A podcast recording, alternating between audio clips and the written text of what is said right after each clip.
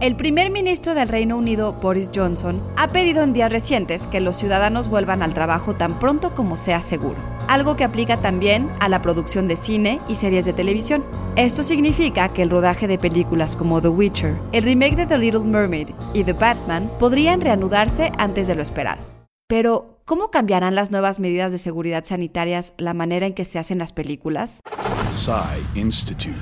Masterpiece Your Life. The Batman es solo una de las filmaciones obligadas a parar cuando se declaró contingencia en Reino Unido. El Departamento de Cultura, Medios y Deporte trabaja en el diseño de guías que permitan reiniciar la producción de forma segura para los miembros del crew y si bien esto significa que la producción podría reanudarse pronto, también significa que el trabajo será muy diferente. De acuerdo con un panel de locaciones y expertos en producción convocado por el portal screendaily.com, la clave para reiniciar la producción en todo el mundo sería emplear unidades más pequeñas e independientes. Pero según Sam Breckman, gerente de producción de Tomb Raider, y Jason Bourne, esto significa que tal vez no habrá tantas personas empleadas como antes.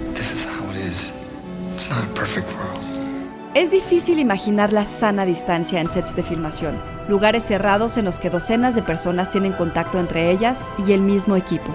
Por mientras, los controles regulares de temperatura para el elenco y el crew y la rigurosa cuarentena para los actores que viajan al extranjero son inevitables. Después de todo, el show debe continuar.